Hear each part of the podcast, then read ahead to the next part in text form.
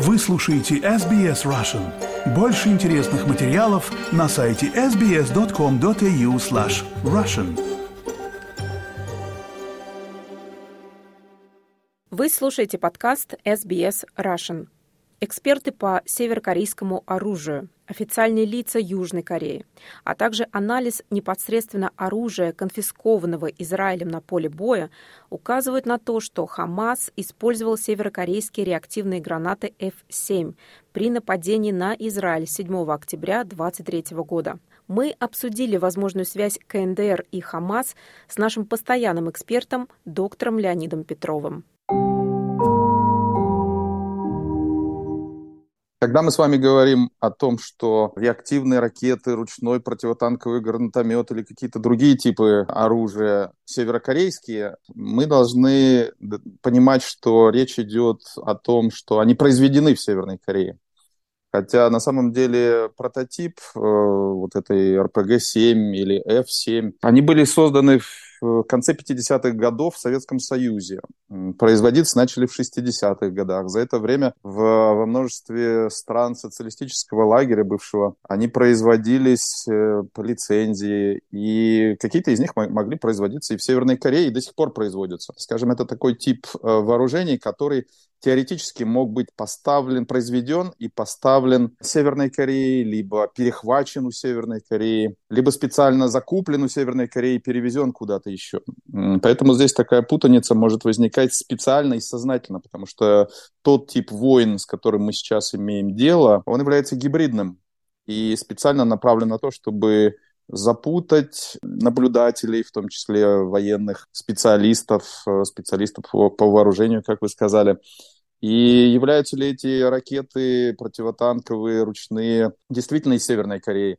Лишь потому, что на них написано по-корейски или какая-то красная полоса, где-то замечено, которое, скажем, на северокорейских парадах мы можем наблюдать э, во время телевизионных и э, фото снимках, когда северокорейская армия гордится своим вооружением. Если мы хотим провести связь между террористическим нападением Хамаса на Израиль и вооружением, которое пришло из Северной Кореи, то, скорее всего, возможно, эта связь есть. Вы говорите, это могли быть поставки напрямую, закуплено, произведено в Северной Корее. Также это могло быть перехвачено у Северной Кореи.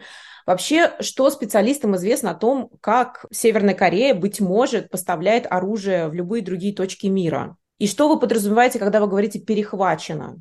То есть они кому-то другому поставляли, а у них перехватили по пути? Да, да, были действительно случаи, когда у э, украинских вооруженных сил были определенные типы вооружения, не знаю, калашниковые или вот такие э, ручные противотанковые гранатометы или еще какие-то виды вооружений се- северокорейские.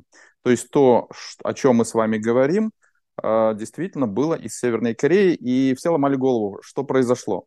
Одна из версий э, это то, что союзники Украины, Соединенные Штаты, Объединенное Королевство, другие страны НАТО периодически перехватывают поставки вооружений, которые идут из Северной Кореи в дружественные для Северной Кореи страны, например, Сирия, Иран, Йемен и какие-то другие страны. И когда этот перехват осуществляется, сразу возникает вопрос, что, собственно, делать с этими советского образца вооружениями. Ну, если раньше их просто уничтожали, то теперь, когда идет война в э, Украине, и, естественно, вооруженные силы Украины, как правило, пользуются, и они обучены а, такого советского типа вооружением, естественно, у стран НАТО э, возникает э, желание просто поставить, перенаправить это перехваченное вооружение Украине, которое решит, что с этим делать, потребуется это или нет сейчас или потом. И были известны случаи, где-то примерно год назад у Украины вот такие северокорейские, северокорейского образца гранатометы или какие-то другие вооружения были замечены. И опять же, вот тогда возникло подозрение, что это был перехват Северной Кореи. С другой стороны, Северная Корея продает на черном рынке э, свои э, вооружения, опять же, которые являются полностью подходят по всем параметрам, калибрам и другим тактико-техническим данным к советским другим носителям. И, естественно, всегда можно э, закупить их либо на черном рынке, либо Официально это нельзя сделать, потому что Северная Корея находится под санкциями, и э, им не разрешается продавать оружие э, ни конвенциальное, ни массового уничтожения, естественно. Но Северная Корея это делает подпольно, какими-то, значит, переправляя на баржах части запасные части и закупает, и продает, и таким образом а, Северная Корея достаточно активна вот на рынке вооружений, на черном рынке. И, естественно, когда идут э, военные действия, а, скажем, Северная Корея переправляет что-то в Сирию, где она помогает э, режиму Башара Асада бороться с э, вооруженными группировками, которые хотят его свергнуть, или помогает Ирану в его ядерной программе или, или баллистической ракетной программе. Так что вот у Северной Кореи достаточно активный такой идет э, эм, обмен и торговля с и дружественными им режимами. С другой стороны, э, поскольку мы говорим о гибридных войнах, э, тут могут иметь место и какого-то определенного вида специальные планы, специальные операции, когда, скажем, Россия может закупить у Северной Кореи, а мы видели, что глава северокорейского режима Ким Чен Ын встречался с Владимиром Путиным в сентябре, буквально несколько дней назад, э, глава МИДа российского Сергей Лавров э, находился в Пхеньяне. О чем они говорили там? Естественно, не только о гуманитарной помощи Северной Корее, но и о вооружениях, об обменах. И Известно, что Северная Корея уже поставила, по американским данным, до тысячи контейнеров в Россию. Что в этих контейнерах находится? Скорее всего, вооружение. И если это вооружение идет в Россию, а Россия ведет войну с Украиной, то, э, естественно, э, какая-то часть этого э, северокорейского, северокорейских а, конвенциальных гранатометов, калашниковых и патронов, и каких-то других снарядов для артиллерии может попасть и не только на украинский фронт, но и другим союзникам Российской Федерации, в том числе Хамасу, в том числе Талибану в Афганистане. И вот вооружение советского образца, произведенное в Северной Корее, может всплыть э, фактически где угодно в мире. А как вот физически могут проходить вот эти поставки? Мы говорим про передачу оружия Хамас. Из закрытой страны, которая полностью изолирована от внешнего мира, на территорию, которая под блокадой. Если мы говорим именно о секторе газа, то блокада там достаточно условная. Тоннели, которые, которыми напичкана земля под самим сектором газа, они имеют выходы и в Египет, и в, на территорию Израиля. Периодически эти тоннели они наводнены а, людьми, которые переносят, перевозят, э, то есть это фактически такая своего рода трасса, магистраль по переправке и э, запрещенных товаров, в том числе и вооружений в сектор газа.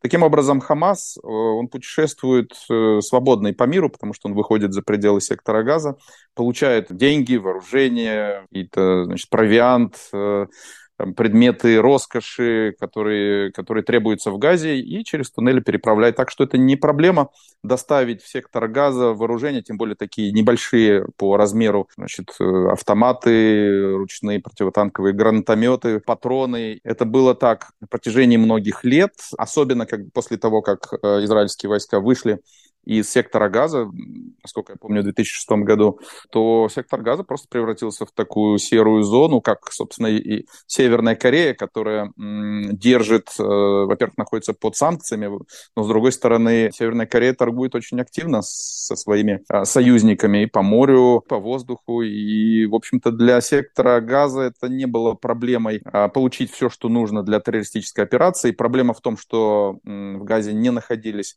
а, израильские военные, а, израильская разведка каким-то образом не приняла во внимание готовящийся теракт. И сделать это было, наверное, непросто, если бы Хамасу в секторе Газа не помогали какие-то внешние силы, скажем, отключить камеры внешнего наблюдения с израильской стороны, получить дроны, которые выведут из строя систему сигнализации. Я думаю, что здесь не обошлось ни без Ирана, ни без России. Что известно о попытках остановить торговлю и закрыть пути передачи, скажем, оружия со стороны Северной Кореи?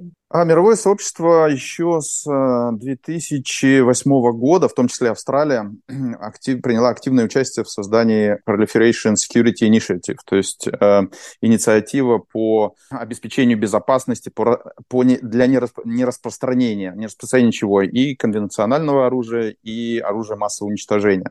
То есть э, вот э, операции по перехвату северокорейских судов проводятся в том числе Австралии и в Тихоокеанском регионе, и в Индийском океане. То есть союзники это делают, скорее всего, и в районе э, Карибского моря, потому что Куба является давним союзником Северной Кореи. То есть э, Северная Корея поддерживает такие тесные и торговые связи с, с странами бывшего социалистического лагеря, которые в данный момент, э, на сегодняшний день, и представляют особую угрозу для стран, которые ведут борьбу с э, терроризмом. Вот, скажем, несколько лет тому назад был случай, когда, когда северокорейский танкер был остановлен в Панамском канале, танкер э, якобы был загружен сахаром, и он шел из Кубы обратно в Северную Корею. Но было подозрение, что помимо сахара есть там что-то еще. И когда весь этот сахар э, выгрузили из баржи, выяснилось, что на его дне, на дне баржи находятся самолеты МиГ-21. То есть старые советские э, реактивные самолеты еще времен там, чуть ли не Корейской войны 50-х годов, которые северные корейцы закупили у Кубы для того, чтобы починить э, свой воздушный флот э, для э, северокорейских военно-воздушных сил. То есть вот это было нарушение, вот это нераспространение вооружений для Северной Кореи, и, естественно, все было конфисковано, включая сахар. То есть баржа не дошла до Северной Кореи. Северная Корея отправляет периодически самолеты, груженные изделиями, необходимыми для обогащения урана и, а уран требуется для того, что создание а, ядерной бомбы, скажем, для Ирана. Отправляет это, э, эти карго-самолеты, транспортные самолеты летят э, в Иран, там разгружаются, вместо этого э, загружаются каким-то провиантом, летят обратно в Северную Корею. А пролетают ли они через территорию России или э, Китайской Народной Республики? Это, скажем, нужно, так сказать, наблюдать и делать выводы. Но поскольку мы понимаем, что и Россия, и Китай, теперь Северная Корея вновь стали союзниками после, казалось бы, э, проигранной холодной войны, мы сейчас наблюдаем возобновление э, вот этих э, партнерских союзнических отношений между Москвой, Пекином и Пхеньяном. Ну, а где Москва и Пекин, там же и Тегеран, и Дамаск, и вот теперь сектор газа. Так что сколько мы не будем а, отслеживать эти э, транспортные пути, создавшаяся в мире новая коалиция, раньше она называлась коалиция холодной войны, сейчас, как ее называть, а, обозреватели пока еще не придумали, и поскольку война, похоже, только начинается, мы видим, она началась э, в Украине, теперь продолжается на Ближнем Востоке, произойдет ли расширение этой войны на Корейском полуострове, а также на, в Тайваньском проливе, остается только гадать, но, скорее всего, дело идет именно к этому.